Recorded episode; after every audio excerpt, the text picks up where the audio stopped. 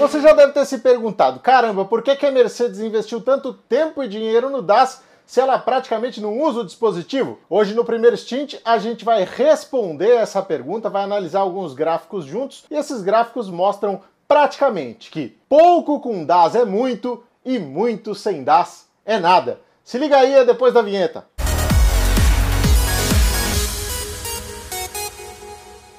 Para você que gosta de automobilismo, seja muito bem-vindo a mais um primeiro stint. Tudo bem que a Mercedes ganhou os últimos seis campeonatos mundiais, mas ninguém esperava um domínio tão grande em 2020, especialmente porque Ferrari e Red Bull estiveram mais próximas no ano passado. Aí a Mercedes chega que nem um foguete para essa temporada inventa um negócio chamado DAS, que nada mais é do que um sistema que permite ao piloto ali controlar de dentro do carro convergência e divergência das rodas dianteiras, né? Otimiza o alinhamento delas, basta empurrar ou puxar o volante para fazer esse ajuste, o que teoricamente ajudaria tanto na parte aerodinâmica quanto no controle de temperatura dos pneus. Foi mesmo uma das inovações mais legais dos últimos anos na Fórmula 1, mas depois que o campeonato começou, o assunto praticamente morreu.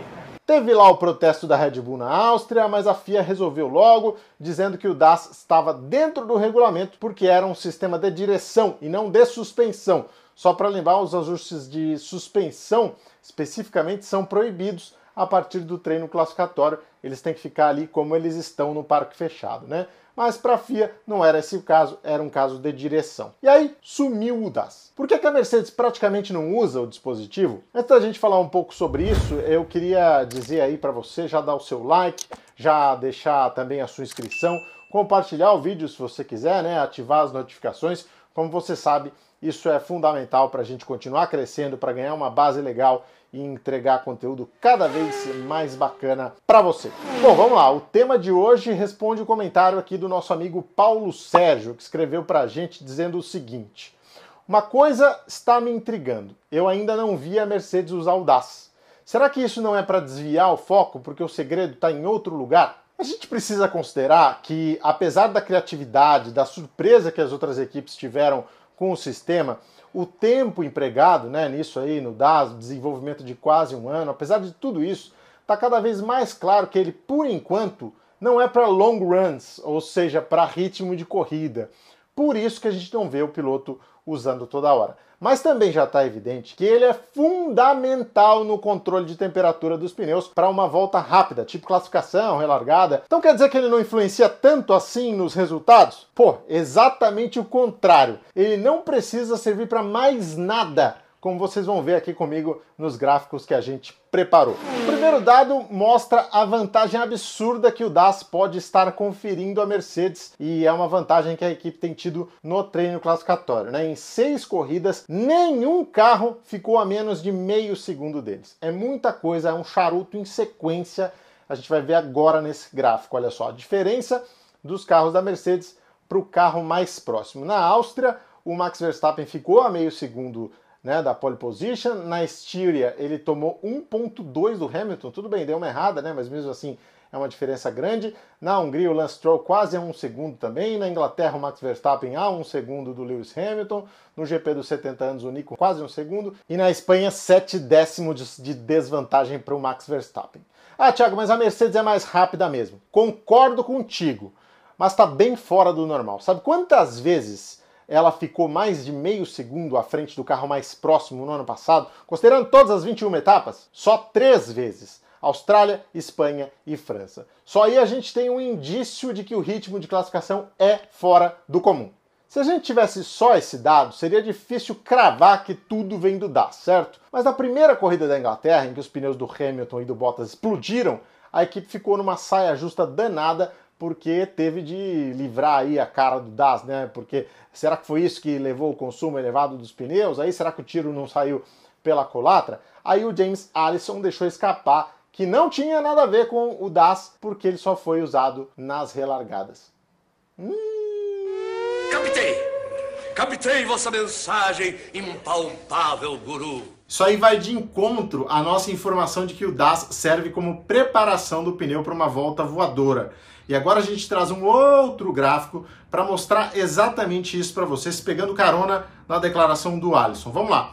O safety car entrou logo na primeira volta lá na Inglaterra para o resgate do Magnussen, que foi parar na brita depois de um toque com o Albon. Na relargada, na volta 6, dá uma olhada nos tempos que cada um registrou. Ó, tempos na volta 6. Lewis Hamilton 1.30.522, Valtteri Bottas 1.30.858, Max Verstappen 1.31.959. Pô, a gente sabe que a Mercedes é mais rápida mesmo, já falamos disso aqui.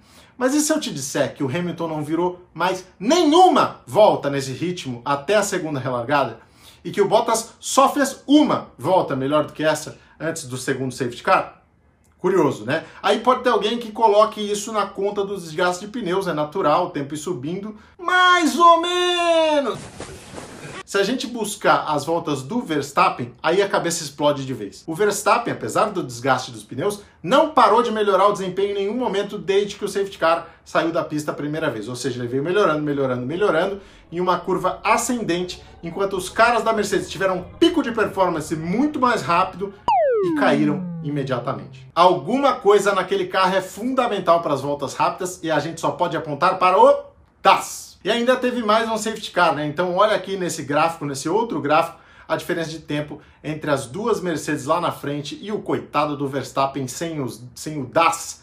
Tá aí o tempo registrado por cada um deles na volta 19. Muito bem, cada vez mais claro então que não é que a Mercedes tenha usado pouco o DAS muito provavelmente ela está usando para o que ele realmente se propõe, que é estraçalhar todo mundo em uma volta rápida. Não custa lembrar, apesar de ser considerado legal para esse ano, né, pela FIA, o DAS já está banido do regulamento do ano que vem, ou seja, para as outras equipes talvez nem vale a pena tentar copiar primeiro em função da complexidade e depois do pouco tempo de vida útil que essa inovação vai ter. Fim de semana de Grande Prêmio da Bélgica, tradicional pista de Spa-Francorchamps. Essa está no calendário desde a primeira temporada, hein? desde 1950. O maior vencedor é o Michael Schumacher com seis conquistas, seguido pelo Ayrton Senna que tem cinco. Do grid atual, acredite se quiser, o maior vencedor é o Kimi Raikkonen com quatro conquistas. O ano passado a corrida ficou marcada pelo trágico acidente da Fórmula 2 que vitimou o Antoine Hubert e trouxe uma carga emocional muito grande no domingo com a primeira vitória de um grande amigo dele, o Charles Leclerc, da Ferrari. O recorde do traçado atual é do Valtteri Bottas, registrado em 2018. Você tem aí também na tela para acompanhar este recorde do Bottas, 1,46,286. Então, portanto, Grande Prêmio da Bélgica no domingo às 10h10. E você fica agora com uma cartela de horários para se programar para o fim de semana, tá legal? Não deixe de dar o seu like, se inscrever no canal e também mandar seus comentários aqui pra gente, é super importante. Junte-se à discussão aqui no Primeiro Instinto. Um novo jeito de curtir Fórmula 1.